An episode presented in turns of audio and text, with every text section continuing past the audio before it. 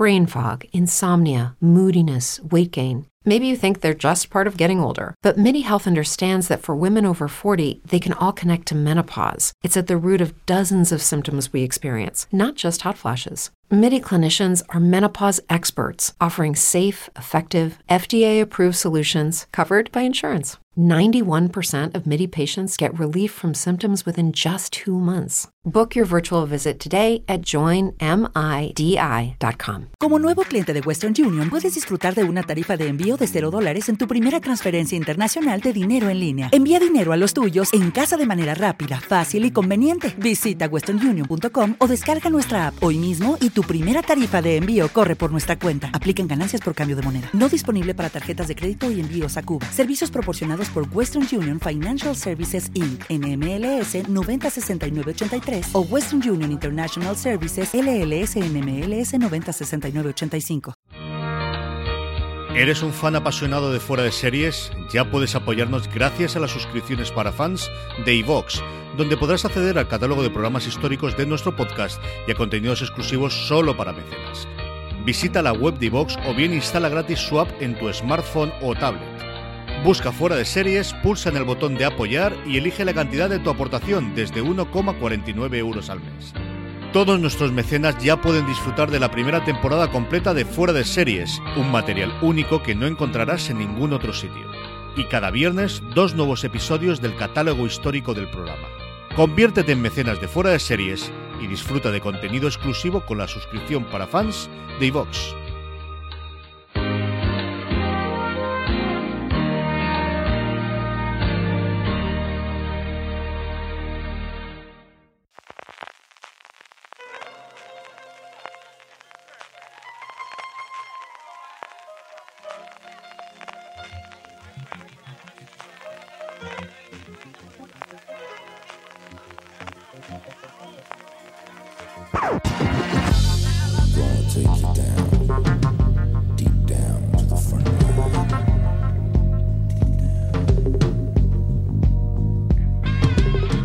Bienvenidos de nuevo a streaming, el programa de Fuera de Series, donde cada semana repasamos las novedades y estrenos más importantes de las diferentes plataformas de streaming y canales de pago. Don Francis Arrabal, ¿cómo estamos? Pues muy bien, con novedades de nuevo, con Juego de Tronos, ya sí que sí. ¿eh? CJ parecía que no, pero es que sí, este nada, este domingo tenemos ya Juego de Tronos, es madrugada del domingo al lunes, ¿qué viene? Estas cosas que parece que nunca van a llegar como la boda de uno y que de repente sí, sí, se acercan los días inexorablemente, el tiempo avanza para adelante.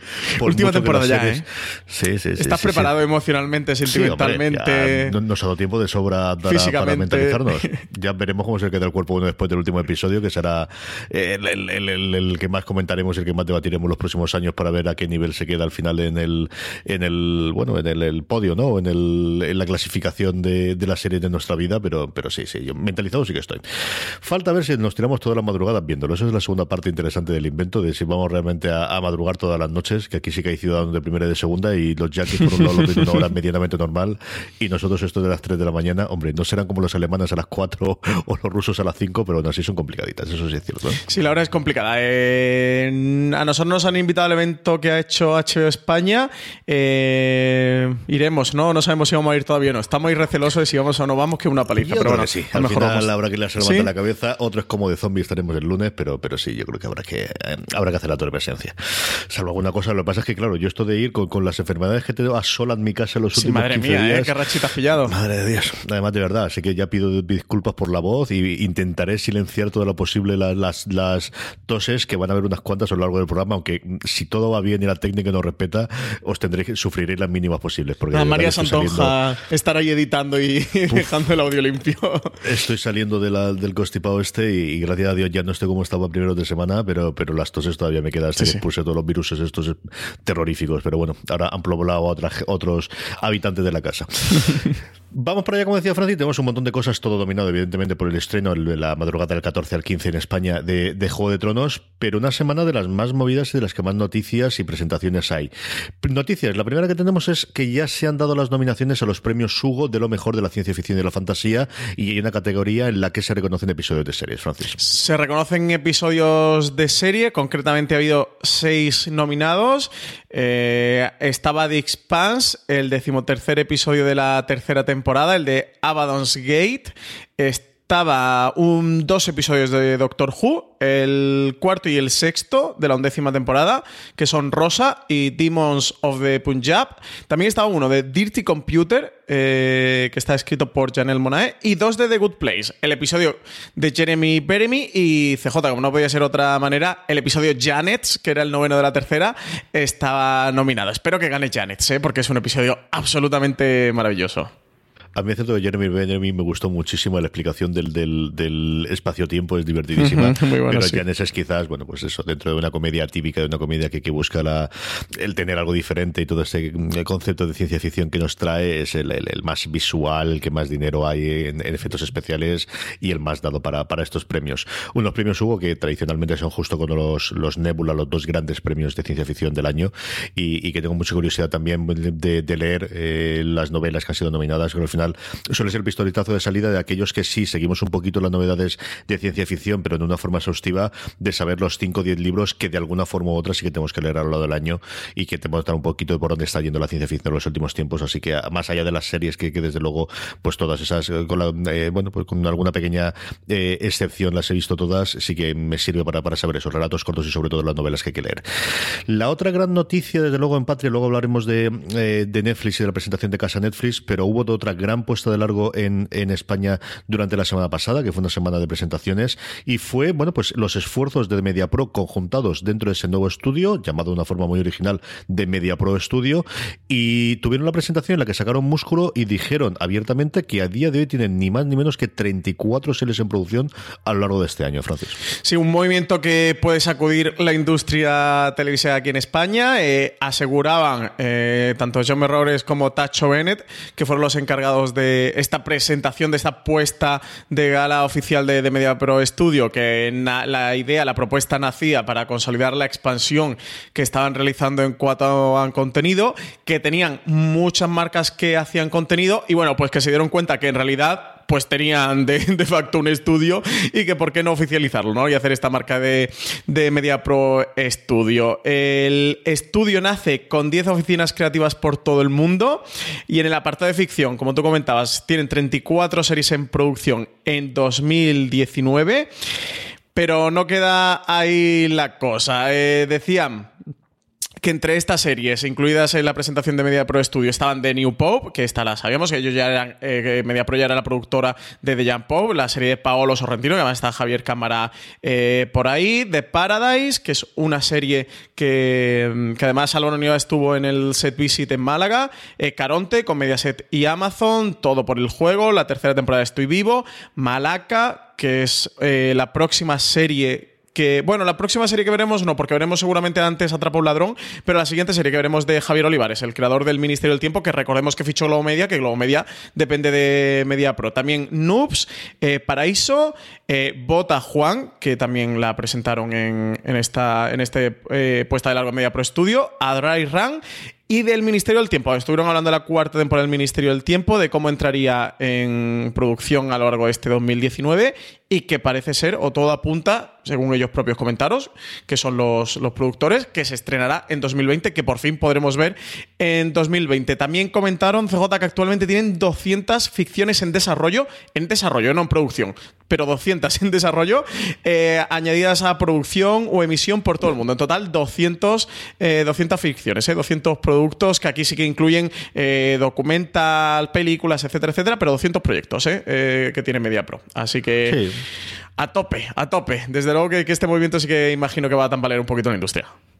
Otro gran pequeño monstruo, bueno, pues sí, al final, como comentabas tú, ya se estaba haciendo, pero se unen los esfuerzos y sobre todo se le da un paraguas común a cosas tan dispares que se estaban realizando como, como esas que, por un lado, todo, evidentemente, lo que, lo que compraron cuando adquirieron Globo Media, cositas más pequeñas como Botajuan que están haciendo con 100 balas y, producciones internacionales que están realizando ya en coproducción con Sky o como HBO, como era cosas como, como de John Pop o, ahora de New Pop, ¿no? Eh, mm. Por último, hablando de monstruos y hablando de presentaciones, hay una que nos falta por tener todavía, esta internacional, y es que esta, esta esta misma semana, el jueves, si no recuerdo mal, Francis nos dará ahora las fechas y las horas, eh, es la presentación de resultados de Disney eh, de trimestral y es esa presentación de resultados en la que Bob Iger, el CEO de Disney, nos comunicó o nos dijo en diciembre que iban a presentar al menos una beta del servicio. No sabemos si nada más, pero se va a hacer esta misma semana, Francis. Sí, lo comentaron, lo comentaba el propio Bob Iger en justo la anterior em, junta de, de inversores, de accionistas de Disney Plus, que fue a principios de noviembre. El evento es este jueves, día 11. eh, de 5 a 8 y media de la tarde en horario este. Aquí en España la traducción sería de 11 a 2 y media aproximadamente de, la madrugada.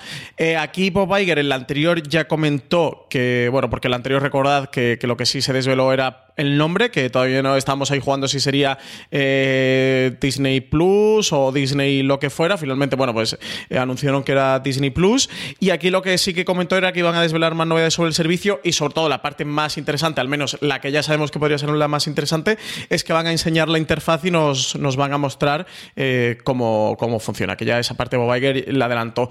A partir de ahí, pues habrá que ver si nos enseñan algún tráiler o nos enseñan un mashup como hizo Apple con las series que está preparando, así un remix de pequeños teasers de las diferentes series que tienen en desarrollo, como las de ambientadas en el universo Star Wars, el universo de Marvel o las de animación que tienen de Pixar. Pero bueno, día importante. Si repasamos la semana pasada la keynote de Apple, que, era esencial para todos estos movimientos de series que se están avecinando en 2019, desde luego este jueves, esta, esta conferencia que hay para, para inversores que hace Disney Plus es desde luego también fundamental. Y a ver si vemos cosas sobre, más allá que el precio, que posiblemente no, no lo conozcamos todavía, pero sí la, la internacionalización o la, presencia solamente en Estados Unidos y la integración con plataformas como, como Apple y como Amazon, no sé si se van a lanzar independientemente y ser directamente un, un intento de ser un su propio Netflix. Yo creo que esas son las dos grandes dudas, más allá del precio, que es la tercera pata que, que necesitamos conocer o que, que, yo tengo, desde luego, personalmente más curiosidad por conocer. Hombre, es conferencia de inversores, CJ, yo creo que algún dato económico sí que se puede reflejar, ¿no? Que algo de números, estadísticas. Si no lo dicen, le van a preguntar, eso segurísimo. Uh -huh. eh, si no le dicen, eh, le preguntarán. Las, las conferencias normalmente siempre es presentación de resultados. Aquí aprovechan para hacer esta pequeña keynote y comentar cosas. Y luego siempre suele haber con los inversores una ronda de preguntas y respuestas. Entonces, si no dan cifras, esas tres preguntas que te he dado yo, segurísimo que se la hacen. Normalmente la harían dos primeras, pero ahora con la reciente presentación de, de Apple eh, Channels es muy probable que también la gane esa tercera. Otra cosa es que correspondan o no. Pero a uh -huh. mí me extrañaría horrores que si no lo dicen ellos, no les den, no les hagan después alguno de los de los analistas y los inversores con los que hablan, de los analistas más que eh, más que otra cosa con los que hablan después que no le que no le hagan esa pregunta. Pero bueno, sí, como sí, digo, sí. saldremos de dudas el viernes. Bueno, el, sí, la madrugada del jueves al viernes, pero ya sabéis que lo, lo, realmente lo veremos el viernes, así que no hay mucho más.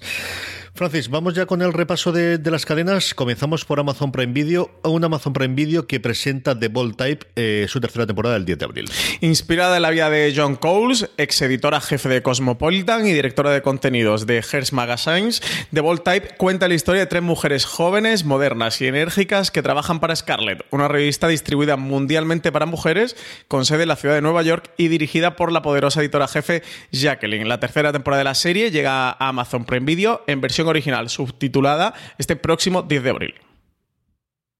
Vamos rápido eh, con Filmin. Filmin que tiene una presentación, tiene una de esas series que suele estrenar una o dos al, al, mes, y este es el caso de una miniserie británica, como suele ser norma de la casa, de Informer. No Informer, perdóname, sin el de Informer, sí, es Informer. Próximo eh, martes, 9 de abril, nada, eh, ya mañana. Se trata de un thriller de seis episodios, producido por BBC, que gira alrededor de la amenaza terrorista global. Tras ser detenido por un chanchullo de drogas, Raza, su protagonista, empieza a ser coaccionado por Gabe, agente de una unidad antiterrorista, para que, que, trabaje para él como confidente. Gabe, con un turbio pasado que amenaza con salir a la luz, está acompañado por su nueva compañera, Holly, cuya ambición y curiosidad ponen en riesgo sus planes. Una cosa curiosa, ese señor. Esta le tengo yo muchas ganas, ¿eh? Esta es la que me voy a ver. Y además eh, nos pasaron screeners de filming. Yo no he tenido tiempo a ver si de hecho hoy voy hoy mismo voy a intentar aprovechar, aunque sea ver eh, uno o dos episodios. Juan Galonce sí que se la ha visto. Eh, sacaremos la crítica fuera de series. De hecho, si no sale a lo largo del día de hoy, saldrá. Sí, mañana seguramente 9 de abril. A Juan Galonce le está gustando mucho, ¿eh? Por si, por si a alguien le interesa la opinión de Juan, que ya sabéis que es nuestro crítico de series británicas de cabeza que no hay persona que más sepa de él ni que más serie británica ven en España que Juan Galonce. A él sí que le estaba gustando bastante CJ. Yo la conocía por eso, la conocía porque sí que la última vez que hablé con él me, habló que, estaba precisamente viéndola para, para comentarla para fuera de series y que le estaba gustando mucho, que era uno de los descubrimientos que había tenido a lo largo de este año. Em, si hay un mes en el que probar el mes gratuito de HBO España, mejor dicho, si hay una semana en la que probarla es esta. Qué verdadera variedad de estrenos tenemos esta semana, acabando evidentemente con Juego de Tronos, pero es que ya empieza la cosa el 8 de abril, que llega la segunda temporada de Killing Eve. Sí, no nos paga HBO por hacerle esta publicidad, pero de verdad, suscribiros a HBO. Estrena 8 de abril, Killing segunda temporada de una de las series imprescindibles seriefilos. Jodie Comer, la ganadora del Globo de Oro y Sandra Oh, repiten sus papeles como la asesina psicótica Villanelle y la gente del MI5, Yves Polastri, continuando su juego mortal del ratón y el gato. Una auténtica seriaza. CJ, una de las series que desde luego nos gustan en la redacción de Fora de Series. Muchísimo, muchísimo, muchísimo. Dos días después, el miércoles, nos llega eh, la miniserie que en su país de origen FX ha hecho, yo creo, para intentar eh, arrasar con los premios este año a falta de, de un American Horror Story American Crime Story. Fossi Verdon eh, nos llega el 10 de abril. Basada en Fossi, la biografía escrita por Sam Wasson, Fossi Verdon es la historia de la singular pareja sentimental y creativa entre Bob Foss y Gwen Verdon. Él fue un director visionario y uno de los coreógrafos y directores más influyentes del mundo del teatro. Ella fue la mejor bailarina de Broadway de todos los tiempos. Juntos cambiaron la imagen del entretenimiento americano a un alto coste. Con coreografías del propio Foss, la serie explora los rincones ocultos del mundo del espectáculo, el precio de perseguir la excelencia y el sufrimiento infligido en nombre del arte. Tiene una pinta espectacular el tráiler, se está hablando maravilla lo poquito que he visto hasta ahora y es de el, gran, como te decía, proyecto de prestigio para llevarse los, los semi este año de, de FX en Estados Unidos y que aquí vemos en, en, HBO España.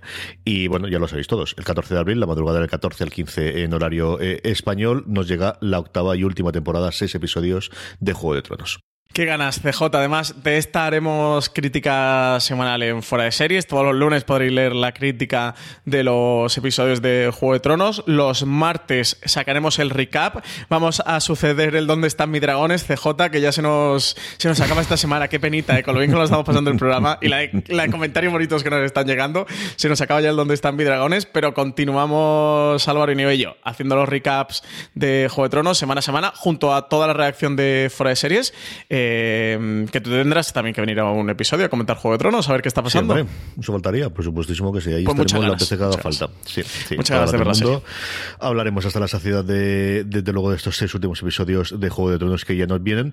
Como yo creo que también vamos a hablar bastante de la nueva creación del equipo que había detrás de Muerte en León. Eh, hemos hablado bastante sobre ella. De hecho, hemos grabado un review que esta semana, si no recuerdo mal, tendréis disponible. Y es que HBO España se descargó con una nota de prensa diciendo que el equipo, en este caso invertido los papeles, ahora comentaré Francis la ficha técnica, mm, que había detrás de Morten León y también de Six Dreams, y va a preparar El Pionero, una serie documental sobre la vida de Jesús Gil y Gil. Cuatro capítulos que dirige Enric Bach, eh, quien además firma el guion junto a Justin Webster, como tú decías, el responsable del documental del True Crime Muerte León. Eh, Bach eh, fue jefe de redacción de Salvados durante siete años y además escribió, coescribió junto a Justin Webster el documental Muerte León sobre asesinato de la política Isabel Carrasco. Eh, comentaban que El Pionero es un proyecto soñado desde hace años que con mucho esfuerzo y el trabajo de un gran equipo se convertiría en realidad. La vida de Jesús Gil tiene todos los elementos de una gran historia, empezando por el más importante, un protagonista imprevisible y dual, capaz de poner en jaque las leyes y las instituciones, al mismo tiempo que seducir a espectadores y votantes con su enorme When you drive a vehicle so reliable it's backed by a 10-year, 100,000-mile limited warranty, you stop thinking about what you can't do and start doing what you never thought possible. Visit your local Kia dealer today to see what you're capable of in a vehicle that inspires confidence around every corner. Kia, movement that inspires. Call 800 333 4KIA for details. Always drive safely. Limited inventory available. Warranties include 10 year 100,000 mile powertrain and 5 year 60,000 mile basic. Warranties are limited. See retailer for details. Magnetismo, comentaba el propio Bach, a través de imágenes de archivo, material personal inédito y entrevistas exclusivas con personas claves en la trayectoria de Jesús Gil, la serie documental promete ofrecer una nueva visión sobre este embaucador personaje que se movió entre la política, la construcción y las empresas mucho antes de que llegara Donald Trump a la presidencia de Estados Unidos. J. Y el deporte, y el deporte. Ya no el deporte, el, el resurgimiento del, del Atleti, o al menos las bases de, lo que puede ser a día de hoy, para bien o para mal, desde luego lo pone Gil y ya tiene su hijo todavía la directiva y, controlando la cosa. O sea, no, se nos olvide. Y ese fue la gran parte mediática antes de la política y antes de, del ese Telecinco primigenio. Que tengo curiosidad de volver Telecinco a ver las imágenes de, que ellos por la marcacidad en los finales de los 90. Sí, es que esa era la España. No hay ninguna posibilidad de, que las mamachichos no vayan a salir en, la serie documental CJ. Y el jacuzzi, y el jacuzzi. Por eso. ¿Y cómo era el caballo? ¿Roncinante era o cómo le llamaba? Sí, sí, Roncinante. Roncinante, ¿no? Sí, señor. Sí, sí, sí. sí. Em, tengo mucha curiosidad por ver qué tal les funciona, porque creo que sí que si esto, si es una cosa que funciona bien a nivel de crítica y a ellos les salen los números, es un tipo de producto que en España no se ha hecho demasiado y que en el futuro podemos tener muchísimo más. Yo creo que tenemos mínimo 15, 20 personajes desde mediados finales del franquismo hasta la época del 2000, desde luego la época de la Expo y la época de los Juegos Olímpicos y primero en el 2000, que ya estamos en el 2019, que a mí me ha pasado casi 20 años, que todo, hay toda una generación de personas que no llegan a conocerlo y que creo que es el momento de empezar a hacer, eh, recuperar, ¿no? De lo que pudo suponer determinadas personas en eso. Posiblemente entre los 60, finales de los 60 hasta el 2000, hay un montón de historias que se pueden contar de un, montón de, personajes interesantes del mundo de los negocios, del mundo de la banca, del mundo de la política, bueno, del mundo de la política porque todo al final está relacionado con política, ¿no? Pero yo creo que sí que puede marcar un, camino claro de, de, un tipo de producción autótona que te veamos en HBO, en Netflix o donde corresponda en los próximos años. Hablando de Netflix, vamos con ella, Francis, tenemos un porrón de noticias, eh, combinando con esa presentación de casa Netflix en Madrid, pero antes de eso, Black Summer nos llega su primera temporada el 11 de abril. Otra serie de zombies. CJ, después de Kingdom, llega Netflix Black Summer presentándonos un futuro distópico lleno de muertos hambrientos y sedientos de sangre que encima corren y mucho. Eh, la serie está más centrada en el mundo post-apocalíptico de que otras series como por ejemplo The Walking Dead hacía. El proyecto de la plataforma de streaming nos mete de lleno en el caos que se vive en los primeros días de un brote zombie. Su creador, Carl Schaffer, ha comentado que Black Summer se centrará más en el terror zombie propio de la vieja escuela, aunque técnicamente se parecerá más a series modernas como Z Nation. Además, Jordi Binstock, uno de los productoras de la serie, comentaba que veremos todo desde el punto de vista de los personajes, que no sabremos nada que ellos no sepan y que está fantásticamente filmada, que la dinámica que han creado para la narración es muy cinematográfica y que cree que la gente realmente responderá genial a esta nueva serie, este Black Summer. Así que nada, estaremos atentos a ver si se convierte también en un fenómeno zombie como lo ha hecho The Walking Dead. Y yo creo que va a querer hacerlo sí o sí. Netflix, veremos a ver cuánto nos sale esto en la home. Tengo mucha curiosidad por ver cuánto, cuánto de recurrencia tiene del que nos salga como, como primera serie recomendada y a partir de ahí cómo funciona. Una de fechas, eh, apuntaros, 19 de julio ya tenemos fecha confirmada de estreno de la tercera temporada de La Casa de Papel. Uno de los estrenos más esperados en Netflix. Para este año era tercera parte de La Casa de Papel, tras el gran fenómeno que se desató por su primera temporada dividida en dos partes y después de que la plataforma le comprara los derechos a A3 Media, finalmente ya tenemos un primer trailer que podéis ver en fueradeseries.com y fecha de debut de la serie ya sí que sí como Netflix original de pleno derecho. Los nuevos capítulos se verán el 19 de julio y en un principio nos transportarán a Tailandia y a diferentes lugares paradisíacos donde la banda del profesor está disfrutando de su botín. Pero como se aprecia en el teaser lanzado por Netflix, sus vacaciones van a terminar de una manera un tanto abrupta. Un poco de pasta del teaser se han gastado, Francis. un poco bastante. un poquito de dinero se han Eh, se nota que ha sido una de las series más vistas desde luego de la plataforma y, la serie más vista eh, como producto hispanohablante. O sea, se han ganado el presupuesto de, producción que tiene. Me gustaría saber el presupuesto de producción porque mm, los productores y creadores españoles acostumbrados a trabajar con presupuestos tan reducidos y esta me gustaría verlo, desde luego. Comentaba Alex Mina, de hecho, en una, en una rueda de prensa de cuando en la presentación de La Casa de Papel en su momento, que evidentemente no, bueno, no se había convertido en nada porque es que ni siquiera se había estrenado, eh, que habían enseñado un primer episodio, el del atraco, sin hacer spoilers, pero hay una zona con un... Bueno, tú sí has visto, ¿no? Los primeros episodios al menos de La Casa de Papel. Eh, cuando llegan con unas furgonetas y tal, la escena de Úrsula Corbero con la moto y tal, ¿no? Eh, que comentaba que como que, audaz, que, que cómo la habían filmado, que tal, que, que la estrategia que habían seguido, como que el periodista le hizo así mucha cara y dijo Alex Pina, dice, nada, nada, olvídate de todo eso, no es que estuviera pensado, es que no teníamos dinero para hacerlo de otra manera, era el único posible, de ya quisiera yo haber montado ahí un gran espectáculo y algo muy artificioso eh, y por todo lo alto como las grandes películas de Hollywood con, sobre atracos de bancos, pero es que no teníamos dinero y era la única manera, era el único recurso que nos quedaba para hacerlo así. Así que habrá que ver en esta tercera temporada, más tercera parte que tercera temporada de La Casa de Papel, eh, con este presupuesto, cómo lo lucen en el espectáculo. Al menos a mí la parte que más me gusta de La Casa de Papel es su guion y su historia, más que, la parte espectacular, pero desde luego aquí sí que han contado con presupuesto para, para darle ese saltito a la serie. Dos renovaciones para segunda temporada, Afterlife, la serie de Ricky Gervais, y también de Umbrella Academy. Yo creo que para sorpresa de nadie, en ninguno de los dos casos, tendrán segundas temporadas, sendas segundas temporadas en Netflix.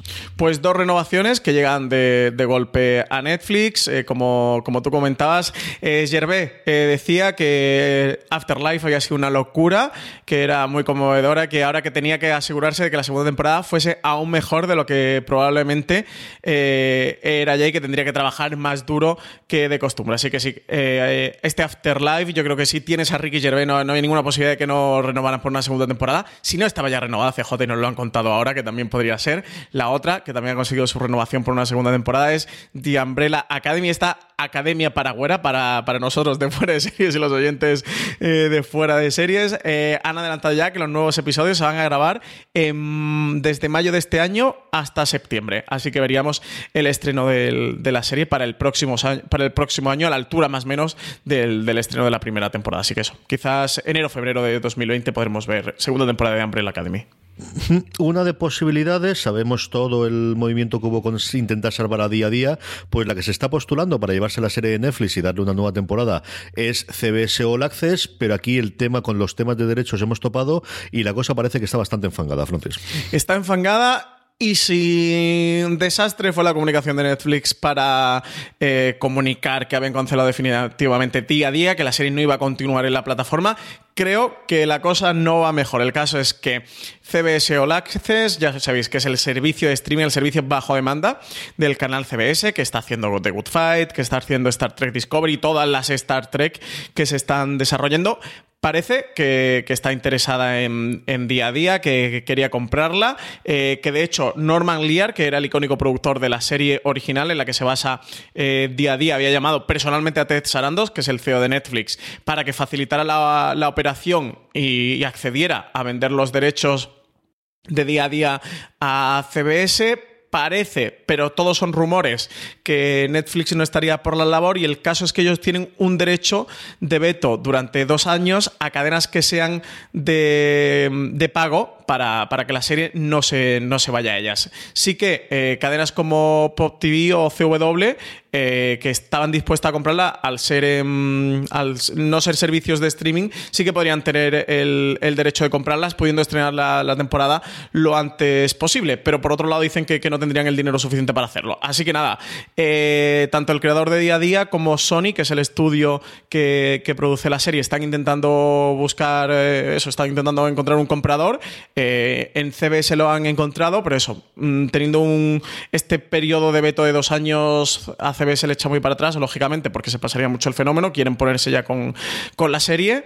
Así que está la cosa complicada. CJ, parece que si, si Netflix no está dispuesto a aceptarlo, pues sí que, pueden bloquear la, salida de día a día. Y eso, apuntan de que podría, de podría estar interesada en bloquearlo y que no saliera de la plataforma, al menos en este tiempo, y no, no querer Yo se lo oí a Mike Royce, lo oí al, al, al, co-showrunner de, la serie en una entrevista que le dijeron en, podcast y él comentaba que sí, que el, contrato estándar de Netflix en estos casos en los que contrata un estudio externo es eh, si la serie se cancela, hay una ventana durante la cual no se pueden llevar la serie a otro servicio que es distinta si es una cadena en abierto que si es otro competidor de streaming, lo cual por otro lado tiene todo el sentido del mundo en abstracto. Claro, la movida aquí todo se complica con lo que comentabas tú, y es que fue tan cagada lo de la no renovación y ahora esto eh, echa sal sobre la herida que al final contarle que esto del formato de industria a los fans que tengas en internet va a dar exactamente igual. Yo no no sé si al final decidirán que esta se la van a tragar y por el bien del, universo mundo eh, decidir que van a saltar con ese contrato, pero claro, ya no es un problema de que aquí levante la mano, es que si lo levantas aquí, todos los demás que te hayan hecho esos contratos externos, por ejemplo, estoy mirando de Spans, van a hacer exactamente lo mismo. Entonces, la cosa no es especialmente sencilla, es un berenjenal extrañísimo en el que ellos solo se han metido con lo fácil que hubiese sido renevenciar de verdad una última temporada, o haber llegado a un acuerdo, o haber eh, partido de, eh, entre ellos el camino a mitad del este, en vez de haber hecho eso de, una forma negociada y no una forma unilateral, y todo por, por, por intentando tener la parte externa y por quedarse con parte de los derechos no, de la serie. O ser claro, es decir, oye, la, la serie no la ve suficiente gente, eh, somos un, un servicio que se dedica a crear series y productos para que lo vean sus usuarios, los usuarios de la plataforma no están viendo lo suficiente día a día, al menos lo suficiente para que la serie sea rentable, y oye, que tristemente mm, no podemos renovarla, no podemos continuar. Eh, torpeza que se suma a CJ, lo que tú decías, es que eh, día a día ya lleva dos temporadas, llevaba dos temporadas arrastrando que si la renovaban o no. Hubiera sido más fácil. todo, el show este de que, los showrunners pidiesen y suplicasen, el que la gente lo viese de una forma determinada para que se renovase, ya era cantoso. O sea, ya era un poquito de uff, yo qué sé. Yo creo que esto tampoco tiene que ser de esta forma, ¿no? Sí. Que no estamos en el hace 10 años en el que había que mandar los cacahuetes para renovar o para salvar las series a, las eh, central de, algunas cadenas. Eso ya era complicado, pero es que el cómo han mantenido esto, de verdad, yo creo que es una cosa espantosa. Y, mira que, que, es el cómo perder todo lo que te has labrado de esa buena voluntad y de ese creer, pues de repente para al menos un sector de, de los oyentes, de los bueno, de los de, los usuarios de Netflix y especialmente la crítica, ¿no? Que al final tendremos más peso, tendremos menos peso, eh, será lo que haya. Pero yo te digo yo que el cabreo que nuestra querida casa dentro del pequeñito mundo de fuera de series, esta cancelación ha tenido con Netflix, especialmente Álvaro comparable. Sí, pero Marina tres cuartas partes de lo mismo, Valentina ni te cuento yo. A mí no es que me haya sentado especialmente bien, lo pasa yo suelo ser más pragmático para estas cosas y veo la parte empresarial pero que no había ninguna necesidad. Francis, que al final tampoco es la serie adorada por ninguno de ellos, ni es su serie favorita, ni es el este, ni a Netflix va a ser una. No, no sé, no sé, de verdad, yo creo que lo ha gestionado de una forma terroríficamente mal. Sí. Hay un artículo de Vanity Fair que además precisamente leí hace 3-4 días que dice como por qué Netflix necesita mm, dejar ir eh, día a día en torno a esto de la compra de CBS All Access, que os recomiendo que, leáis. No sé si tú lo has leído, CJ, que si no te lo paso a ti también. No, la verdad es que no, no, no lo he llegado a leer.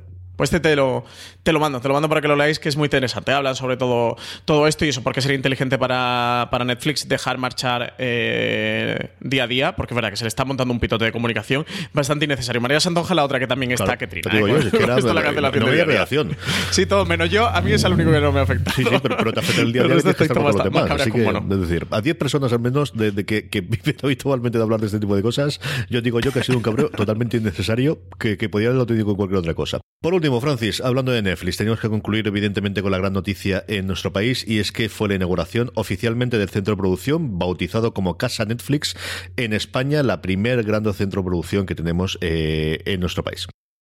Netflix ha hecho oficial su compromiso de producir ficción en España con la presentación a los medios de su centro de producción en Tres Cantos, Madrid, unas instalaciones compartidas con el grupo Sequoia que formarán parte de una futura Madrid Content City. Es la primera sede de este tipo que la compañía abrió en Europa y en palabras del propio Red Hastings, CEO de Netflix, significa que queremos formar parte del ecosistema creativo español. Dice que estamos invirtiendo a largo plazo, que estamos aquí para quedarnos y participar activamente. Desde allí se van a coordinar las 40 series que la plataforma está produciendo por toda España actualmente, aunque solo están rodándose en el centro dos, La Casa de Papel y criminal. Hastings ha afirmado que será una potenciación de lo que se ha estado haciendo hasta ahora, con unas 20.000 personas trabajando este año en producciones de Netflix en nuestro país. Dice que a esas cifras se añaden las proporcionadas por eh, Raúl Verdonés, jefe del grupo Sequoia, que citaba un estudio de PwC, bueno, PricewaterhouseCooper, ¿Es así, CJ? ¿No me he liado? Sí, señor. Eh, Nunca recuerdo si es Cooper o Coopers, al final, si tiene una S o no, pero sí es prácticamente Coopers. Que afirmaba que en los próximos dos años la producción de series en España puede superar los mil millones de euros. Entre ellas se encontrarán los dos nuevos títulos anunciados en la presentación, que se suman a los que ya habían anunciado anteriormente. El primero de ellos es El Inocente, una adaptación de una novela de Harlan Coben a cargo de Oriol Paulo, cineasta que ha tenido un gran éxito internacional con sus películas Contratiempo y Después de la Tormenta.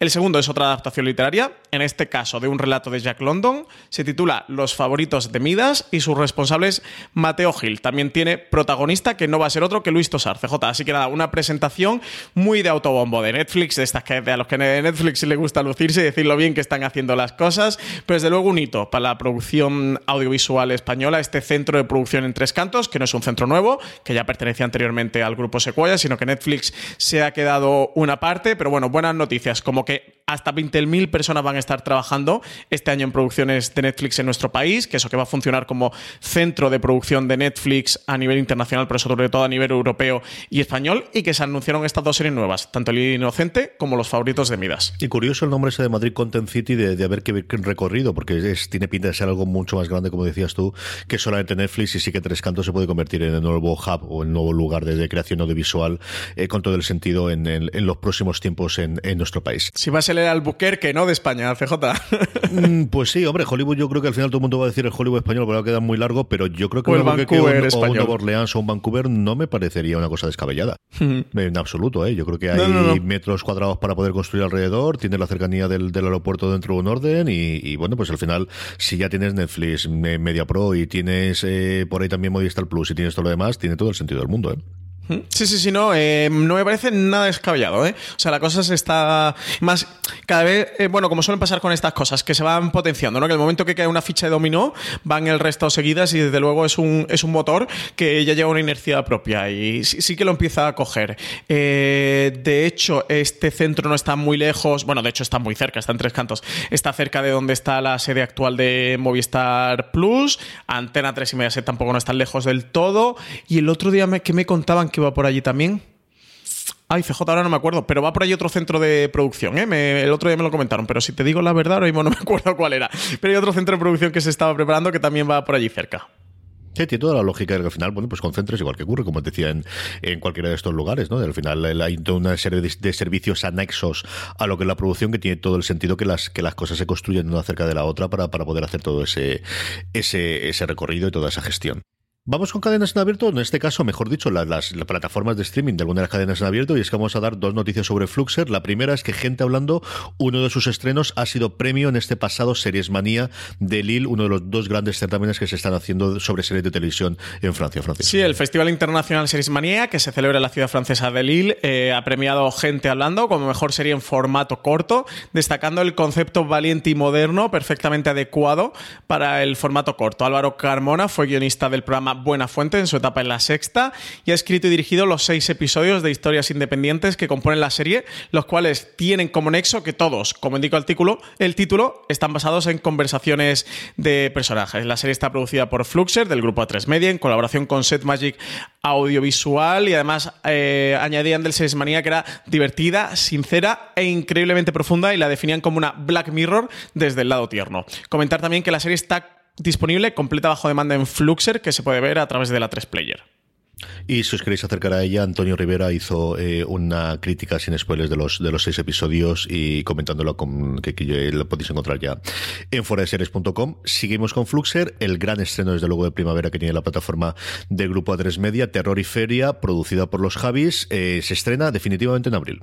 Javier Calvo y Javier Ambrosi, desde su productora recientemente creada Suma Latina, produce la serie Terror y Feria, que ya tiene fecha de estreno. Llega el próximo 25 de abril a la plataforma de Fluxer. Se trata de una ficción compuesta por seis episodios autoconclusivos y creada por Benja de la Rosa, quien explora el género de terror desde un prisma muy cañí. Un poltergeist en Zamora o una niña poseída hija de una folclórica en horas bajas serán algunos de los argumentos de esta colección de peculiares historias que venden como un Black Mirror, de nuevo CJ, con el espíritu de John Waters, Alfred Hitchcock, La Veneno y Chichi Baño de Serrador. Eva Llorac, Ana Morgades, Andrés Cacena, Secund de la Rosa, Itziar Castro, Braisef y un largo etcétera de actores formarán parte del elenco de la primera temporada de Terror y Feria. ¿Cómo está Black Mirror, eh? Madre mía. es que es, decir, estará moviendo muy mal, pero indiferente no va a ser. O sea, de oh, terror normalito, normal, no, no, va a serlo. Oyentes de Fuera Series, si vais a hacer un pitch para vender una serie, decir que es un Black Mirror con algo que os inventéis, con un nuevo concepto. Sí, señor. Esto es como toda la parte que hay en Startup últimamente, que era el Spotify de tal o el Netflix de el tal. Netflix de tal, exactamente. Tenemos Black Mirror pasado por este Esto es un Black Mirror, señores. Sí, sí, sí. sí, Cómprenlo. Total, total, absolutamente. Cerramos nuestro repaso a todos los eh, estrenos de la semana con cadenas de cable. Vamos para allá. Lo primero que tenemos es AMC estrena el 8 de abril Into the Badlands, la segunda parte de la tercera temporada y con la que ya concluye la serie. A las 10 y 10 culmina el viaje apasionante de Into the Badlands con el estreno exclusivo, la original e innovadora serie de ficción y artes marciales de AMC, protagonizada por Daniel Wu y con el cineasta español Paco Cabezas entre los productores ejecutivos. Dicen que vuelve con más fuerza que nunca AMC y eso ya desenlace final de Into the Badlands, de esta serie de artes marciales. CJ. El mismo 8 de abril llega a Calle 13 de Enemy Within, esta primera temporada eh, de la serie americana. Erika Shepard eh, despuntó como una de las mejores agentes de la CIA, pero ahora pasa sus días en una cárcel de máxima seguridad, convertida en la traidora más famosa de la historia de Estados Unidos. Al no encontrar otra salida, el agente de FBI, Will Keaton, actúa en contra de todos sus principios y pide ayuda a Shepard para atrapar a un delincuente peligroso y escurridizo que ella conoce muy bien. Movidos por intereses muy distintos, Shepard y Keaton coinciden en algo muy importante. Ambos saben que para engañar a un espía hay que pensar como un espía. La serie está protagonizada por Jennifer Carpenter y Morris Chestnut, que por cierto pasó por aquí por Madrid CJ. Eh, si os interesa The Enemy Within, recomendaros dos cosas. Una, tenemos un Razones para ver aquí en la cadena de podcast de Forest Series que publicamos el viernes pasado, que Marina Such, eh, Marichu y yo comentamos de, de qué va la serie, que nos ha parecido que es un un thriller de espías eh, bastante chulo. Y también tenemos entrevista que le hizo eh, Marina Such a Morris Chestnut en su paso por Madrid, que lo trajo Calle 13, y puede estar con él 10 minutitos hablando de qué, de qué iba la serie. Y por YouTube y redes sociales también tendremos un poquito de contenido para que le interese la serie. Tú has podido ver tres episodios de, la serie. ¿Qué te ha parecido, Francis? Yo me he visto todo lo que me pasó. Calle 13 me pasó tres y me he visto los tres. Eh, me ha gustado bastante. Es eh, un thriller eso, eh, de espías. me parece una mm, mezcla, salvando las distancias. Es, pero, pero un poco entre Blacklist, The Americans y Homeland. De si cruzaras esas tres series y quizás sumado con un poquito de Whiskey Cavalier, quizás esas cuatro, te, podría salir este de mi, de mi. A mí me ha gustado gustado bastante. A mí, bueno, yo soy público cautivo de los thrillers de espías. Es un tipo de género audiovisual que, me gusta mucho, que, suelo consumir. De hecho, me fui a ver el primero para grabar el programa y para hablar aquí en streaming. Y nada, me puse seguido el segundo y en otro hueco que, cogí me vi el tercero. Me gusta esa relación que tienen entre el personaje de Jennifer Carpenter y Morris Chestnut de amor-odio por una cosa muy grave que ocurre entre los dos personajes, pero que están obligados a entenderse y por un bien mayor eh, tienen que entenderse, que lo voy a comentar por, eh, para que descubráis eh, viendo la serie. Me gusta mucho la relación del personaje Jennifer Carpenter con la hija y, el eco de, su vida del pasado que, vuelve hacia ella. Y luego, por otra parte, me, gusta cómo tratan el, el lenguaje de los espías. Hay una cosa que voy a decir sin spoiler para que oyentes cuando veáis la serie eh, lo podáis pillar de una cosa que hacen con mapas, CJ, que, que cifran como unos códigos con unos mapas. Sabe de qué estoy hablando, ¿verdad? Con el primer episodio. Que esa parte me gustó mucho porque no se suele explorar tanto en, series de, espías. Por ejemplo, en The Americans sí que tienes mucho esa parte, que a mí me gustaba mucho en The Americans. Y luego el punto de partida uh, es desde luego de los que engancha, ¿no? De la primera cartel, lo primero que ves de la serie es que te dicen que actualmente hay en Estados Unidos más de 100.000 espías, que es el momento cumbre del espionaje en Estados Unidos, de espías eh, de, otros países, y que, eso es, supone como la mayor amenaza por encima de, la Guerra Fría. Entonces, bueno, son estos puntos de, de partida, estos high concept, estas premisas que de luego sí que te atrapan como espectador. Yo creo que es una serie que tiene dos protagonistas que pueden dar mucho más de sí, pero que está muy en formación todavía. Yo creo que al final lo que contabas tú precisamente del high concept es una cosa que a los guionistas americanos les sirve mucho para poner el pie en la puerta, para, poder abrir eso y para que le compren el, concepto, pero luego tienen que alargar eso antiguamente a series de 22, 23 episodios, ahora cada vez más a series de 14, 15 episodios por temporada si se estrena para mitad de temporada y en eso estaba en rodaje lo que yo vi los dos primeros episodios. Yo creo que tanto Chesnus como Carpenter, que la pobrecita mía le hicieron hacer cosas rarísimas las últimas temporadas de Dexter, pero que al principio había sido de lo mejorcito con, con Michael C. Hall de, la serie y no habíamos vuelto a verlo ahí, eh, da muchísimo de sí y tiene ese punto de, dureza y de agresividad que puede quedar muy bien esta serie, en la que, pues eso, intenta dar ser reserva de muchas cosas que tenga, que tampoco es una serie de cable, con lo cual hay determinados aspectos que tampoco se va a poder meter. Dicho eso, pues yo creo que es una serie en construcción de mantenimiento y que sí, que cuenta con el atractivo de ellos dos y, y, qué va a ocurrir al final. Yo es una serie que se va a seguir viendo en mi casa todas las semanas y yo creo que podemos hacer una valoración de final de temporada de qué pueden hacer o, hacia dónde pueden ir, si van a ir más de caso por la semana, que tiene pinta de que no, que tienen toda esa historia horizontal de lo que ellos le ocurrió en su momento y de lo que al final del primer episodio de ver qué resolución tiene, porque tiene muy pinta de final de primera temporada y a ver qué ocurre a partir de la segunda temporada, que igual tienen más libertad para poder hacer algo más, Francis. Sí, sí, sí. Eh, nada, yo creo como tú te la vas a terminar, ¿no? Te la seguirás viendo. Yo creo que sí es muy probable que la veamos. A Lorena yo creo que le gustó bastante, así que yo creo que, la seguiremos viendo en casa. La comentamos al final de temporada. Yo esta me la voy a ver seguro. Eso. Me, me suele enganchar bastante este tipo de series y eso. Yo creo que para todo el que disfrute de thriller de espías eh, se enganchará a ver mi Within. The Walking Dead, que sigue haciendo grandes números, no los de hace tres o cuatro temporadas, pero sigue siendo la serie más vista del cable, Francis. Sigue siendo la serie más vista del cable, pero en cualquier caso, con el final de esta última temporada, de la novena temporada, su decimosexto episodio ha sido el episodio menos visto de la serie. Eh, la temporada 9 ha tenido 5 millones de espectadores, eh, muy por debajo de, la anterior, que estaba en 7,9. Pensad que la temporada menos vista hasta el momento de Walking Dead fue la primera, con 6 millones de espectadores. De ahí a la segunda creció 9, después 12,4, después eh, a 15,7, 15,8. En la sexta alcanzó el punto culmen con 18 millones de espectadores y nada, desde ahí volvió a caer a 11,3 en la séptima, 7,9 en la octava y eso, ahora mismo la novena, 5 millones de, espectadores. Aún así, eh, sigue siendo la serie más vista de cable. ¿eh? O sea que, bueno, malos números para The Walking Dead eh, por un lado, pero buenos por otro, porque en cualquier caso, aunque ha retrocedido bastante, ha descendido bastante este año, un 37% de espectadores que, que ha perdido, sí que, sí que sigue siendo la serie más vista en el cable. Sí, la tendencia está clarísima de que es descendente, pero sigue pagando la factura, sigue funcionando y sigue siendo pues eso algo que todo el resto de las cadenas americanas matarían por, por tener. Hemos hablado antes de los centros de producción tanto de MediaPro como de, como de Netflix, pues también Viacom, lo que contábamos antes, que, que, que, siguen haciéndolo, tendrán en este caso un centro de producción en Madrid, también otro en Manchester, pero también, sobre todo el que nos interesa a nosotros, que es un centro de producción también en Madrid, Francis. El conglomerado mediático Viacom, propietario de marcas televisivas como MTV, VH1, Nickelodeon, Paramount Channel o Comedy Central, ha anunciado la apertura de dos hubs en Europa que se ubicarán en Madrid y en Manchester, desde los cuales se producirán contenidos tanto en inglés como en español desde la división Viacom International Studios. A diferencia de otros grandes grupos mediáticos como Warner y Disney Plus, Viacom no parece interesada en crear su propia plataforma de streaming, sino que su estrategia va encaminada, tal y como confirma este movimiento, a crear contenido para sus ventas a terceros, ya sean cadenas de televisión o plataformas, y no solo para producir eh, para sus propios canales, como venían haciendo en los últimos años. Laura Abril eh, es la persona designada para dirigir el equipo que trabajará en Madrid para desarrollar, producir y distribuir contenido para las zonas del sur y oeste de Europa, Oriente Medio y África. Dichos contenidos estarán dirigidos tanto a eso, a los canales de, de Viacom, como a operadores externos de televisión de pago o plataformas bajo demanda.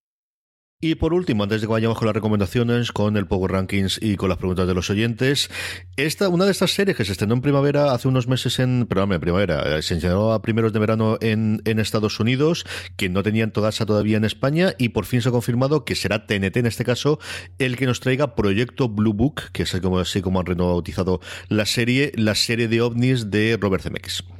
Aidan Gillen, conocido por su papel de Meñique en Juego de Tronos, investigará ovnis en la televisión de la mano de Robert Zemeckis. Eh, será el protagonista de Proyecto Blue Book, una serie que llegará en mayo a TNT y que está basada en los hechos reales recogidos en una serie de documentos clasificados con el nombre que recibe la serie, en los que se recogían avistamientos de ovnis en Estados Unidos entre los años 50 y 60 para determinar si podía tratarse de amenazas para la seguridad del país. Gillen interpreta al doctor Allen Hynek, en cuyas experiencias se cimenta la serie se trata de un profesor de universidad que fue reclutado por las Fuerzas Aéreas de Estados Unidos para investigar estos casos de fenómenos paranormales acompañados por el capitán Michael King, a quien da vida Michael Malarkey, conocido por crónicas vampíricas. A lo largo de 10 episodios que conforman la primera temporada, Heineck y Quinn investigarán varios casos misteriosos, algunos de ellos muy célebres, como el combate aéreo de Gorman en Fargo, las luces de Lubbock en Texas o el monstruo de Flatswood. La serie original del canal History Channel.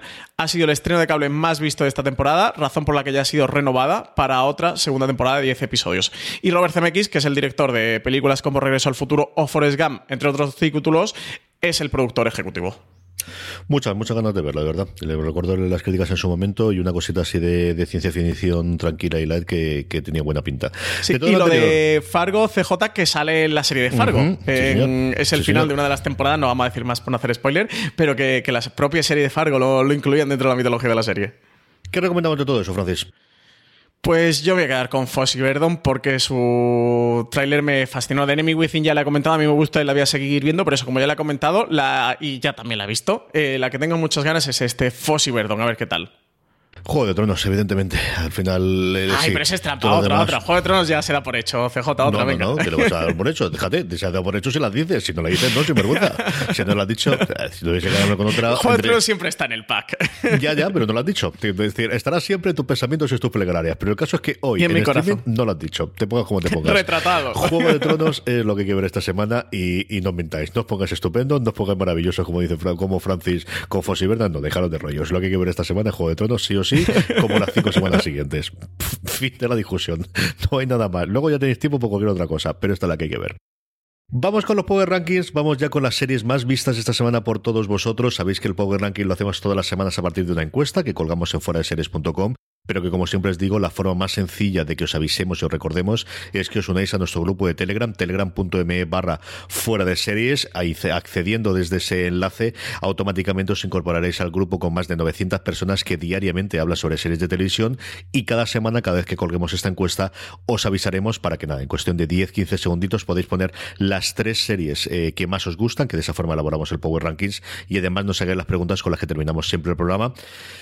En el puesto número 10, cayendo dos puestos sobre la semana pasada, pero manteniéndose dentro del Power Rankings, The Expanse, una serie rescatada, como sabéis, y cuyas tres temporadas existentes y la cuarta que está todavía por estrenar, podemos disfrutar a través de Amazon Prime Video. Y novena posición para Better Things, la serie de Pamela Adlon, que ha estrenado temporada en HBO España y nada, que se mete por primera vez en nuestro Power Ranking con esta tercera temporada. Hablábamos de la renovación de la Academia para Paraguera para Francis, de The Umbrella Academy para el resto del mundo.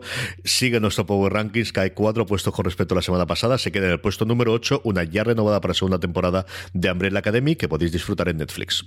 Una ilustre oyente fuera de series CJ, que no voy a hacer su nombre para conservar el anonimato, eh, me dijo que había escuchado el review de Umbrella Academy sin ver la serie y que le gustó tanto el review que se ha puesto la serie, que la estaba disfrutando y que le estaba gustando mucho. No te doy la gracia por la recomendación, ¿eh? Que lo está muy bien. Eso está hemos, enganchado a alguien a, la Academia Paracuera. Eh, bueno, séptima posición para The OA, eh, esta serie que después de tres años sin tener nueva temporada, sin tener segunda temporada, por fin la estrenó, la estrenó hace un par de semanas y nada, entra eh, de nuevo en nuestro Power Ranking.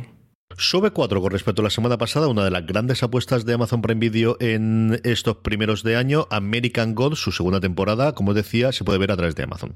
Y quinta posición para The Walking Dead, que se emite en Fox España y que ha terminado ya novena temporada. A un pasito de entrar en el podio se quedan, pero escala poquito a poco, poquito a poco. Aquí nuestra labor de, concienciación y de eh, entrar en el camino de la verdad y del Señor de la gente está haciendo. Hasta a Francis le ha llegado el efecto.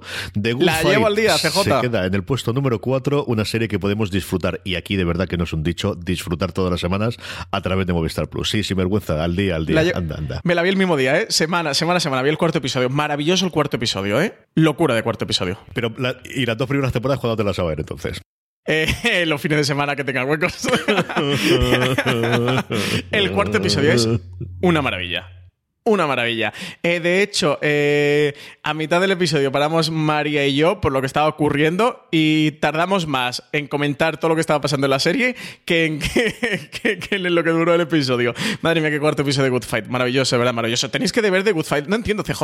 Hay gente que no está viendo The Good Fight. Sí, sí, hay gente que, que, que gente tan incivilizada, de verdad. Y que llevo diciendo los tres años y que no me les Qué desalmados. Sí, sí, sí, de verdad, de verdad. ¿Cuánto desalmados suelto? ¿Cuánto indocumentado? como diría mi padre. Hay gente sin corazón, hay gente sin corazón, Francis. Eso lo ¿Cuánto indocumentado? Gente. Hay gente que no tiene corazón y pasa lo que pasa después. Pues pasa lo que pasa. A ver, The Good Fight, señores. Eh, Love, Death and Robots, tercera posición, cae desde el número uno de nuestro podio, pero nada, se sigue aquí conservando. Acá hay dos posiciones, pero sigue, sigue estando ahí en el top 3. Y preparando para su estreno, ¿qué voy a decir? Juego de Tronos. Ocupa el puesto número 2, no por demasiado tiempo. HBO España, eh, Movistar Plus, es donde podremos ver. HBO España solamente hasta la séptima temporada. Ahora el estreno de los dos sitios. Eh, Juego de Tronos se queda en el puesto número 2, Francis. Porque el primer puesto CJ es para Star Trek Discovery, la serie de CBS All Access, que se puede ver en Netflix y que también está maravillosa, ¿eh? eh la que hay que ver junto a The Good Fight. Sí, señor, todos los viernes por la mañana que, que estrenan aquí, porque el jueves la estrenan en, en CBS All Access en Estados Unidos y Netflix la hace disponible eh, al día siguiente. Estos son nuestros Power Rankings. Vamos a terminar, como siempre hacemos, con las preguntas de los oyentes. Francis, vamos con ellas. Víctor Vega Cuervo nos pregunta que ¿por qué se hace hoy día tan pocas comedias con risas enlatadas? Yo creo que las risas enlatadas las odian todos los creadores, absoluta y totalmente todos los creadores con muy poquita diferencias. Tradicionalmente era una cosa que siempre los quería las cadenas porque parece que, que, bueno, pues te dicen dónde tienes que reírte y, y, dónde podían funcionar. Y es cierto que los creadores tienden a ir a más que la sitcom clásica, el modelo de The Big Man Theory, para que no nos entendamos, el de Friends, hacer otro tipo de series más, pues el modelo de, en su momento, Modern Family, ¿no? Pero a día de hoy, pues de, de cualquier otra, que, que, es lo que ellos llaman, eh, sí, por ejemplo, que es eh, cámara, que es eh, con una única cámara, que realmente es el, bueno, pues el más el, sentido de, serie más parecido a, la, las series de drama. Um, lo más reciente que se ha estrenado que yo conozco con, con risas enlatadas, que también ha llevado muchísimo la, atención en Estados Unidos, ha sido Abyss, que ha sido un estreno que ha tenido NBC, que está eh, con la producción ejecutiva, aunque no es el creador ni tampoco es el showrunner de eh, ay señor, de Mike Shure, de, que se estrenó esta semana pasada en, Estados Unidos, y esta tiene tanto el, ser una sitcom clásica con público en directo, en este caso más que enlatadas, que las enlatadas es cierto que hace muchísimos años que no se hacen, lo que suele tener es público en estudio, aunque nos suenen enlatadas realmente es con la grabación del público en estudio. Pero al final son modas, son tendencias y quien suele, como os digo, más que las cadenas y más que el sitio, que es cierto que las sitcom clásicas tienen menos huecos a día de hoy, Netflix era uno de los que apuestan, de los que apostaban por ella, y ya habéis visto lo que ha pasado con día a día que comentábamos antes, tienen menos cabida en las parrillas de las, de las cadenas por un lado, y luego es que los creadores suelen abominar totalmente las, las risas eh, en los estudios y las risas saltadas. Sí, yo creo que además es algo que el espectador moderno ve como antiguo, ¿no? Como de, de comedia de los 80, de los 90 como tarde, ¿no? De casi del príncipe Bel ya como tarde, tarde, o de cosas de casa. Yo creo que eso, que el espectador ve muy tarde, lo que tú dices. Hay algunas que lo consiguen conservando, pero no son enlatadas, es lo que tú decías. Hay público en directo y ese público está microfonado, se ponen micrófonos en, en los asientos en los que está el público y tal, y es son risas de... De verdad, yo creo que es algo que eso, que, que tanto los, lo que tú has dicho, tanto los creadores odian como como, que el público ya ve bastante, bastante antiguo. Más preguntas, Francis. Jorge Pérez nos pregunta que si Netflix nunca ha intentado resucitar Firefly a base de poner millones en la mesa. CJ, ¿hay, ¿hay tú algo que sepas? Porque yo no sé nada de esto. Yo, aquí la movida es que no sé quién tiene los derechos, si es todavía Fox o si es un parte del otro. Quien tenía ahora para la emisión de la serie creo que era Facebook, ¿no? En su momento le había comprado Firefly compró derechos de Buffy para tenerlo en Facebook Watch. Sí. Si lo tiene Fox todavía o parte de los derechos son de Fox, a mí no me extrañaría que hiciesen algún intento de hacer algo con el mundo eh, ahora a partir de, de, Disney, de tenerle Disney Plus. Aquí la movida es, es complicado hacerlo de con quién lo haces. Necesitarías tener, yo creo como mínimo el Neil Obstant de Josh Whedon, aunque no sea el showrunner o que no sea el guionista, sí que es decir, este es mi proyecto. Y yo no sé si puedes hacer una serie en el universo sin tener alguno de los protagonistas originales, que es gente que está bastante, bastante ocupada.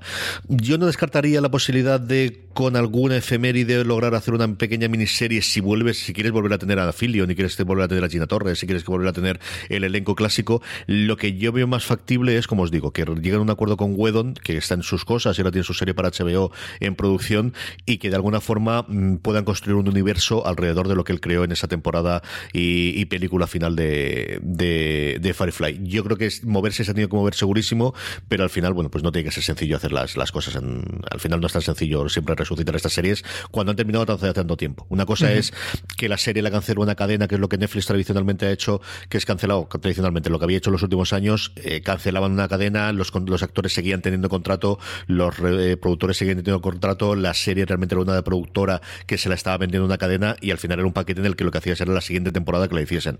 Aquí Firefly han pasado unos cuantos añitos ya de aquello y la cosa es un poquito bastante más complicada. Sí, estaba confirmando, sí que 20th Century Fox sigue teniendo los derechos ¿eh? de, de Firefly, así que sí, ahora quedaría en manos de Disney Plus. Oye, pues no me parece ningún mal rescate por mano de Disney Plus, ¿eh?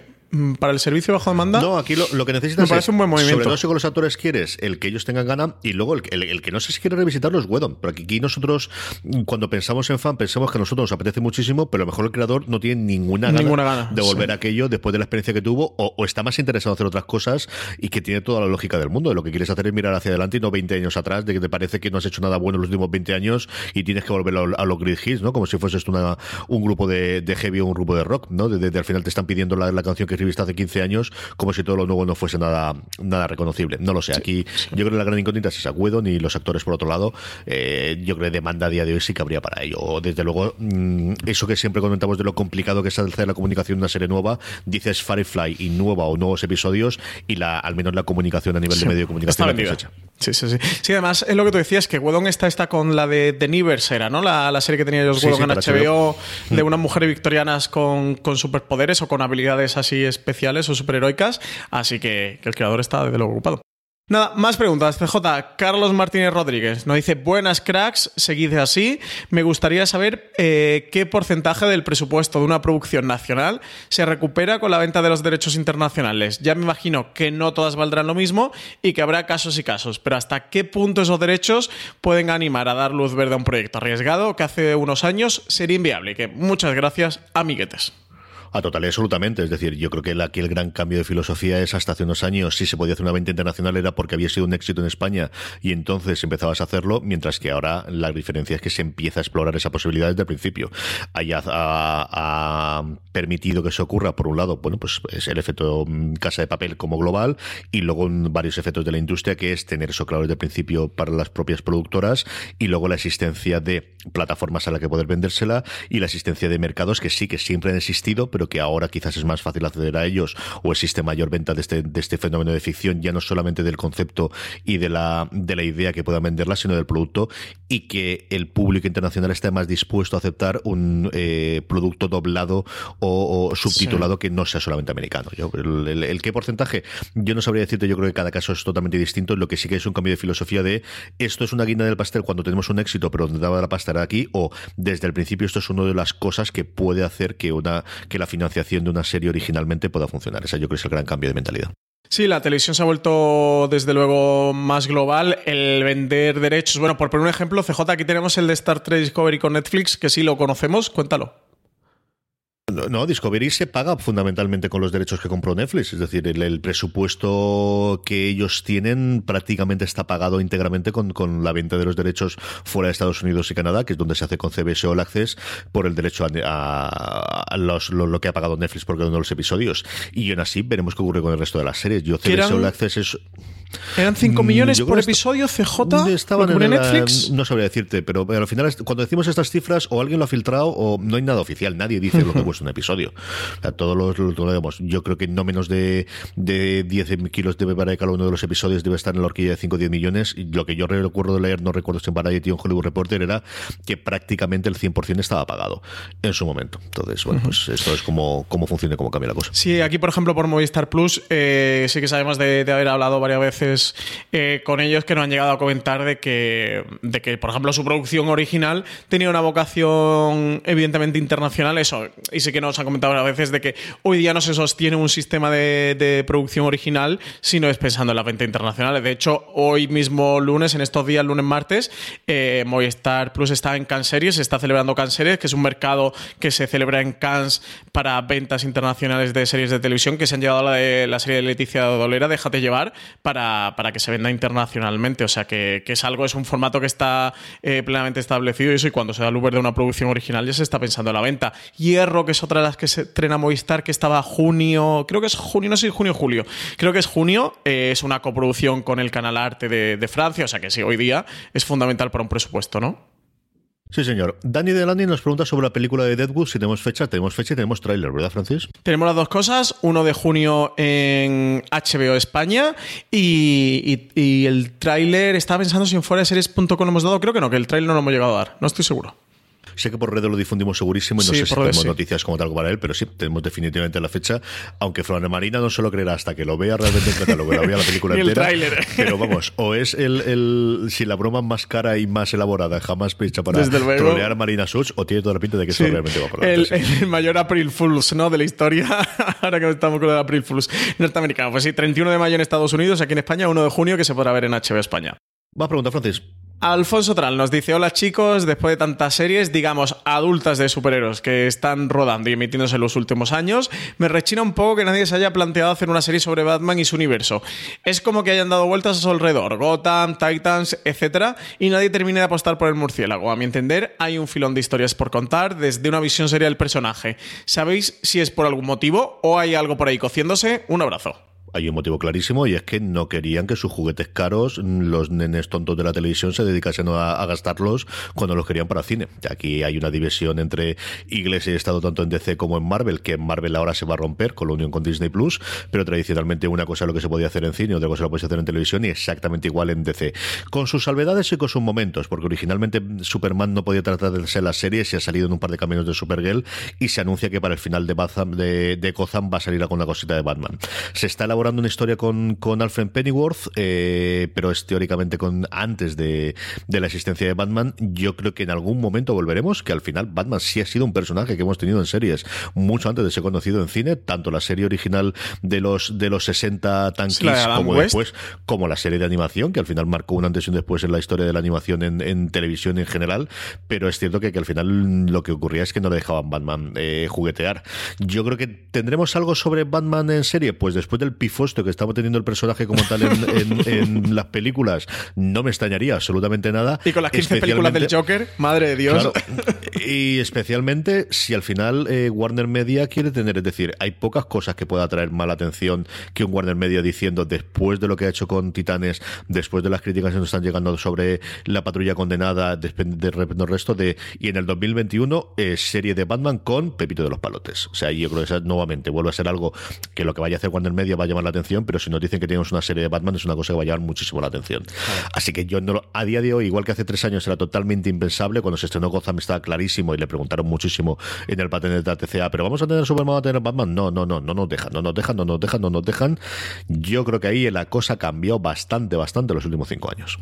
Aquí el caso es que tanto Marvel como EC lo han hecho todos iguales. Han dejado sin preparar la televisión y llamemos, porque me parece, porque es peyorativo y no quiero llamarla así, al menos yo no lo considero así, pero han dejado personajes o historias menores para la televisión y a los menores, mayores. Que no te vuelvos loco. para cine. Pero bueno, que en su momento también Thor era un personaje menor y Iron Man también era un personaje Claro, menor. claro, todo, ¿eh? exactamente. Sí, sí, de hecho, con Iron Man hicieron la primera peli de esto de experimentar y a ver cómo nos sale con John Favreau y, y montaron el universo cinematográfico de Marvel a partir de ahí. Pero que lo han dejado los menores. Aquí tenemos DC Universe, si nos limitamos a Batman, que es un universo DC que arrancó con Titans, que en Estados Unidos ha estrenado Doom Patrol, la patrulla condenada, que en España no tenemos por ahora fecha de estreno, en Estados Unidos no ha terminado, yo imagino, van por el séptimo o el octavo episodio, así que le quedarán dos semanas, eh, que al poco de acabar sabemos si aquí España la trae Netflix, si es que la trae no. como Titans, o no O la se la trae quedan nadie. para ellos para el año que viene. ¿eh? O se la quedan para ellos, exactamente.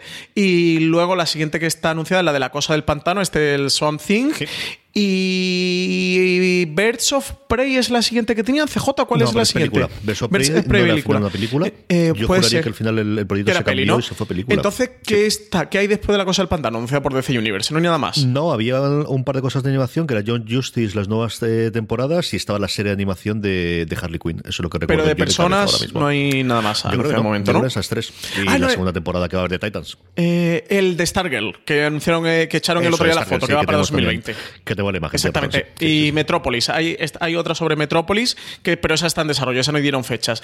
Eh, aquí, entonces, mm, Batman no tenemos nada de momento y por otro lado tenemos todo el cacao de Warner Media. Entonces, yo creo que la mejor salida, o sea, el, el tener un, como ha hecho Disney Plus, un The Mandalorian para Warner Media sería la serie de Batman. O sea, ese, ese, gran proyecto, esa gran serie con la que podría salir Warner Media, ya que parece que con DC, bueno, con DC Universe no quisieron quemar esa carta, utilizar esa carta, igual que lo hizo, no lo hizo Marvel con Netflix eh, poniendo Daredevil o Jessica Jones o Puño de Hierro eh, o Luke Cage. Eh, creo que para Warner Media sí que sería una gran salida de Batman. Yo creo, CJ, yo sí que apostaría en esta edad de oro televisiva que tenemos, que cada vez va creciendo más, que, que Batman va a llegar a una serie de televisión, va a tener una serie de televisión propia. Pero esa carta por ahora se la quieren reservar para el cine. Son así de elitistas. los de no, lo quisieron hace cinco años. Yo creo que ha cambiado. ¿eh? Yo, sí, yo creo que, va cambiando. nadie sabe lo que están haciendo ahí dentro. Y hace siete años tenía toda la lógica del mundo, tenía cierto sentido porque no existían los canales de streaming que hay ahora. Es decir, es que la ni movían la televisión lo que el lo que te mueve, ni el tema de las suscripciones, lo que puede hacer, pues no era lo mismo hace cinco años que ahora cuando fue Gotham, que es el, último gran momento de que podíamos haber tenido un Batman o podía haber existido un Batman. no vas a quemar un personaje como Batman, eso, en una serie, pudiéndole sacar mucho más partido en, en una peli. Pero a día de hoy, eso, es completamente diferente. Una preguntita más, Francis. Charles Pedronson dice que con el nacimiento de Media Pro Studios, que comentábamos antes en el programa, eh, si quiere decir que tendremos pronto otra plataforma de streaming que venga de la mano de ellos, o si solo van a hacer series para el resto de plataformas y cadenas. Mm, hombre, todo puede cambiar, pero Media Pro tiene pinta de que lo que quiere es vender a terceros. Antes hemos dado el repaso de toda la gente a la que le estaba produciendo, y Media Pro de, lo que son cabeceras se largó cuando vendió la sexta en su momento, y, yo creo que ellos lo que quieren hacer es, producción para tercero y tener cuanto más clientes mejor, Francis. Sí, nada, pues eso, su vocación es venta para terceros. Dios sabe y al ritmo que esto evoluciona y cómo cambian las cosas, eh, a, lo que pueda llegar en un futuro. Desde luego la vocación actual es seguir produciendo para todos los partners y socios que tienen, tanto a nivel nacional como internacional. Eso de Jan Pope, ahora de New Pope, es una serie que están produciendo junto HBO y Sky. Eh, tienen series en producción para Tres Media, eh, para Amazon, con TNT hicieron Bota Juan. anunciaron una que se me ha olvidado antes comentar, que me estoy acordando ahora, con Iván Escobar, el co-creador de Vis a Vis, y ahora es el showrunner actual de Vis a Vis, bueno, de las dos últimas temporadas, desde que Alex Pina eh, se salió de la serie para porque continuó con la casa de Babel. Tiene una nueva Iván Escobar que la protagoniza Najwa Nimri, que no recuerdo, ¿sabes? ¿Te acuerdas tú de cómo se llamaba? No, recuerdo que era Najwa Nimri y recuerdo que fue la, cosa que presentaron allí en, la, en la puesta de largo en Madrid, pero no, recuerdo el nombre. Y esta, por ejemplo, no tiene todavía cadena, no han anunciado cadena, así que sospecho que MediaPro también va a hacer producciones eh, sin una cadena social en un primer momento, que porque ellos tengan la fuerza eh, de, como productora para, poder levantar el proyecto y a partir de ahí, con un piloto, ir a venderlo y venderlo internacionalmente. Y, y lo eso, vendiendo diferentes servicios bajo demanda, diferentes canales a lo largo de, varios países. Express se llama la serie, es un thriller, eso, con Najwa Henry. Está en foraseries.com, acabo de consultarlo. Así que sí, nada, esta gente va, va a vender a terceros. Por ahora, al menos es lo que han, lo que han anunciado. Y hasta que ha llegado streaming, ha llegado el último streaming antes de que la semana que viene ya hablemos de, Juego de Tronos. ¿Sabéis ¿Todo? Que ¿Una hora? Todo, todo, todo entero. Vamos, ya sabéis que vamos a tener una hora de eso y luego en 10 minutos vamos a dar todas las noticias y todas las preguntas. Eh, a partir del, próximo lunes, sabéis que streaming eh, forma parte de la cadena de fuera de series, que os podéis unir y oír al resto de los programas suscribiéndonos en eh, Spotify, en Apple Podcasts, en iVoox o en cualquiera de vuestros reproductores de confianza, simplemente buscando fuera de series allí, que tenéis mucho más contenido, incluido las notas de todo lo que aquí todas las noticias que hemos dado, absolutamente todos los estrenos, todas las fechas, esa serie que hemos pronunciado rara americana, tenéis el nombre exacto siempre en fuera de series.com, en la noticia que acompaña este, a este programa. Hasta la semana que viene, don Francisco Robal. Pues hasta la semana que viene, CJ. Recordad que nos dejen comentarios en iVoox, ¿eh? Y comentarios también y reseñitas en iTunes. Y a todos vosotros, quiero evidencia, gracias por estar ahí. Eh, un abrazo muy fuerte a todos y recordad, tened muchísimo cuidado ahí fuera.